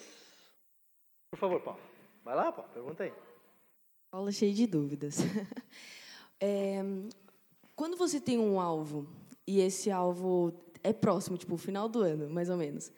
E para isso, você tem que juntar um valor alto, mais ou menos alto. E para isso você vai ter que economizar, tipo, no máximo. Não que você vai parar de dar o dia, a ofertar a Deus, mas ah, você vai parar de abençoar pessoas. Um exemplo. Ou você vai, tipo, enxugar o máximo para poder conseguir juntar aquilo ali. Você estaria sendo. Eu, é, eu né, já falei quem foi. Poxa vida. eu estaria sendo egoísta com o meu dinheiro, ou eu estaria sendo, tipo, ou vou estar usando meu, o dinheiro que é de Deus errado? Quer responder essa, Renata? Renata está rindo aqui. Ei, pastor. errado, Paula, errado. Você está ofertando a Deus, você está sendo Isso. fiel a Ele, está sendo grata a Ele. Isso. O, e você cortou suas outras despesas? Isso. Mas despesas suas mesmo? Minhas e também, tipo, ah, ajudar alguém, tipo, se, se abençoar tipo uma assim, pessoa. vem lá um irmão teu todo mês e pede dinheiro emprestado para ti para pagar as contas dele. E aí você todo mês está dando e bancando ele, e agora você diz, não, esse mês eu não vou te dar porque eu vou guardar para um objetivo meu. Mais ou menos. É, mais é, menos. acho que tem casos e casos aí. É, tem casos e casos, né? Acho que tem que realmente cuidar para tem, tem que tem que cuidar para não ser egoísta verdadeiramente. Qual é o objetivo no final? É, ele é, verdadeiramente vai trazer glória para Deus esse objetivo e, e, que, e qual é a categoria desse outro gasto? Aí dá para elocubrar aqui em muitas alternativas, né? Com o que, que você está querendo gastar? Tipo, ah, a meu alvo é comprar uma BMW no final do ano. E por isso eu vou deixar de ajudar três, quatro missionários que eu tenho ajudado mês a mês. É, com esse caso, eu acho que eu estou pisando na bola, porque, pô, para a glória de Deus, eu acho que os missionários vão ter um efeito eterno muito maior, o trabalho dos missionários, que a minha BMW. Eu acho que tem que olhar caso a caso, né? Para que, que você está guardando e, e, que tipo de ajuda que é. Às vezes a gente tem essa situação de que tu está ajudando alguém, ajudando alguém, mas é porque aquela pessoa está sendo irresponsável. Ah, eu, eu não estou guardando para mim, porque todo mês eu estou tendo que ir lá e resolver o problema de alguém que não está administrando os recursos que tem, está gastando em loja, está gastando as coisas. E, na verdade, tu até ajudaria essa pessoa, dizendo para não, esse mês você vai ter que se virar, meu, não vou poder te ajudar. Eu tenho todo o prazer de te ajudar, mas se você está em desobediência a Deus, fazendo algo errado, e eu tenho que ficar sanando o seu problema, porque você é indisciplinado, eu não chamaria isso de egoísmo. Acho que, na verdade, até você vai estar amando essa pessoa se tu sentar com ela e dizer, deixa eu te falar aqui da graça de Deus e como que você tem usar os seus recursos para que você não fique dependente de outros. Eu acho que tem N situações. Acho que estou dando dois exemplos aqui. Eu acho que não seria errado dizer não. Pastor, se quiser corrigir, mas eu, eu acho que, e nesse caso, né, depende, depende do que você quer dizer por ajudar alguém. Né? O que, é esse ajudar? É resolver pepino de alguém que não foi bom administrador? Acho que você é, é, gracioso ao fazer isso, mas você não tem obrigação de fazer isso, logo não seria pecado. Por aí, pastor Rony? Né? Você, você não é obrigado, biblicamente, a pagar as contas das outras pessoas. Então não é pecado deixar de pagar, é graça. Não, estar aqui, Deus me deu, vai lá e resolve teu problema, meu irmão. Deus te abençoe. Né? Ah, faça isso. Agora, você criar essa dependência de todo. E eu sei que acontece em muitos casos isso, né? Você que é organizado, você que tem, você vira o arrimo para resolver a vida de muita gente, assim, que, que é indisciplinada, gente que não quer saber de glorificar a Deus com o que tem, gasta como quer, se mete em rolo, e aí depende de outro para resolver. Eu acho que nesse caso, Paulo, não seria errado, tá? Não seria errado. Ajudei? Tá? Boa pergunta. Apertadinho, mas complicado. Mas, gente, temos aí mais dois minutinhos, por favor. Dia dos Pais aí, vamos acabar rapidinho, mas pergunte aí, que dúvidas? Não mais? Esmola, questão da esmola. Pois é, questão da esmola, cara. Não dê esmola. Aqui na Indaiatuba tem as propagandas aí, esse não é o jeito de ajudar o cara e tal, né? Bah, João, apertou aqui, cara. Eu, pastor, vou deixar contigo essa. Eu, tenho uma visão muito pessoal, mas eu acho que eu nunca parei para olhar biblicamente, assim, olha, acho que, que Deus nos, nos exorta a auxiliar o próximo, certo? Assim, você tem que ajudar. A questão é como que você vai ajudar e, e se aquela esmola específica ajuda ou não, né? É, às vezes a gente faz aquilo porque você não está ajudando mais ninguém de nenhuma outra forma. Então é lá é meio que um, ah, vou livrar minha consciência aqui, né? Dá ali cinco reais para o cara na sinaleira e fiz minha parte. Tampouco acho que é isso que Deus quer da gente. Acho que Deus quer da gente um cuidado com o próximo muito maior que isso. Ah, como que você faz isso no seu orçamento? Como é que eu realmente vou ajudar alguém de uma forma mais ampla? Tal? Eu, aí é princípio próprio. A gente em casa tem a tendência de querer ajudar pessoas de forma mais contínua e estruturais do que querer só dar aqueles dois, três reais na sinaleira que tu não sabe com que o cara vai usar, vai beber. Normalmente o cara que vem, às vezes vem te pedir já já está com aquele, né, cheiro de álcool e tal. É muito complicado. Acho que nós em casa evitamos, mas tem situações que a gente acaba dando também. Assim, quando pô, eu uma senhora, tem uma senhora aqui na esquina da, da na Conceição, ela está vendendo paninho, cara. Ela está lá vendendo os paninhos, uma senhorazinha, assim, ó, não sei lá quantos anos ela tem, está lá vendendo paninho. E ela está vendendo pano. Tu, tu acha que aquilo é esmola, mas ela, tu dá o dinheiro, ela te dá o paninho. Tá aqui, você comprou meu paninho. Ali nós que gostamos de ajudar nesse caso. Agora, esse caso de toda. Aqui não tem tanto, mas em Porto Alegre era toda sinaleira, cara. Parava no semáforo. Tu, tu, de casa até tu tinha seis, sete pedidas de esmola. Aí não era um jeito sustentável, até estourava o orçamento. Mas, pastor, me salva aí na esmola que é. Ok, complicado. gente. Estou aqui atrás ouvindo e participando aqui escondidinho. Ah, Mateus capítulo 6 fala sobre esmola. O Senhor Jesus Cristo não condena a prática de esmola nem também aprova necessariamente, mas ele se preocupa na maneira como se procede. E lá em Mateus 6, a partir do verso 2, ele diz assim: Quando, pois, deres esmola, não toques trombeta diante de ti, como fazem os hipócritas nas sinagogas e nas ruas, para serem glorificados pelos homens. Em verdade vos digo que eles já receberam a recompensa, tu, porém, ao dares a esmola, ignore a tua mão esquerda e o que faz a tua mão direita, para que a tua esmola fique em secreto e teu pai que vem em secreto te recompensará. Então, o que, que a gente pode afirmar a partir desse texto? O Senhor Jesus reconhece a procedência ah, de oferecer esmola a mendicantes, ok? Então, não há necessariamente um problema em oferecer esmola, mas nós precisamos lidar com alguns valores que o Israel mencionou. Se eu estou parado num semáforo lá na Cracolândia, em São Paulo, e vem um pedinte, adivinha onde esse cara vai usar aquele valor que você der de esmola? Não tenha dúvida. É certo que ele é um cracudo, ele vai usar para comprar uma pedra.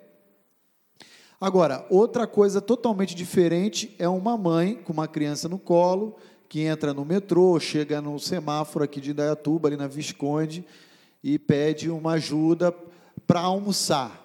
O que, que eu, particularmente com a minha família, quando eu posso, eu faço? Eu vou, paro e compro a refeição. Eu evito dar o dinheiro na mão do pedinte. Ah, eu preciso de leite para a criança, eu compro leite. E dou, então, entro na padaria. Então, são formas da gente assistir a quem necessita, com discrição, é claro, e evitando aí uh, o mau uso desse recurso. Agora, o nosso papel é assistir. Se eventualmente você entrega um leite na mão de um mendicante, e você dá as costas, ele vira, vende aquele leite e compra a droga com que ele vendeu, que a gente sabe que isso é verdade, acontece em alguns casos, paciência. Aí a gente não tem como administrar tudo isso aí. É verdade também que tem um outro lado, o incentivo, o estímulo à mendicância, né? Se você dá sempre a mesma pessoa, aquilo você virou cliente dela. E ela não tem estímulo nenhum de querer fazer um currículo ou vender um paninho, então você acaba sustentando essa filosofia de vida. Então, É uma questão muito sensível que a gente tem que lidar, mas o que a gente tem da parte do Senhor Jesus Cristo é de que é possível a gente assistir a esses mendicantes de uma forma correta, prudente, sábia, né, sem se omitir, e também, ao mesmo tempo, sem é, oferecer um estímulo a essa prática aí, essa cultura que essa turma tem. Às vezes, conversando com ela, perguntando sobre a família, por que, que elas estão morando na rua, muito mais do que só dando um prato de comida a elas. Né? Então, acho que é por aí. Pastor, falando agora, eu lembrei de um caso lá, tinha uma tia da Tabita, que é tão comum isso de esmola lá no sul, que ela, para não dar dinheiro, ela andava com traquinas no carro.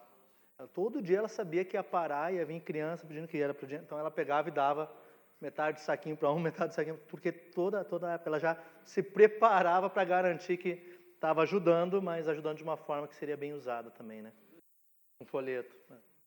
É, é uma necessidade maior, né? Até do que o dinheiro, mas, mas o cara precisa de alimento também. Mas é isso aí. Mais perguntas? Fáceis assim? Pastor está aí, aproveite. Planilha, né? A planilha que eu sei tudo de cor, ninguém fala nada, né, Renato? É, mas é, esses caras aí. Tá bom? Vamos orar então? Senhor Deus e Pai, muito obrigado por esse dia, pelo tempo que tivemos juntos.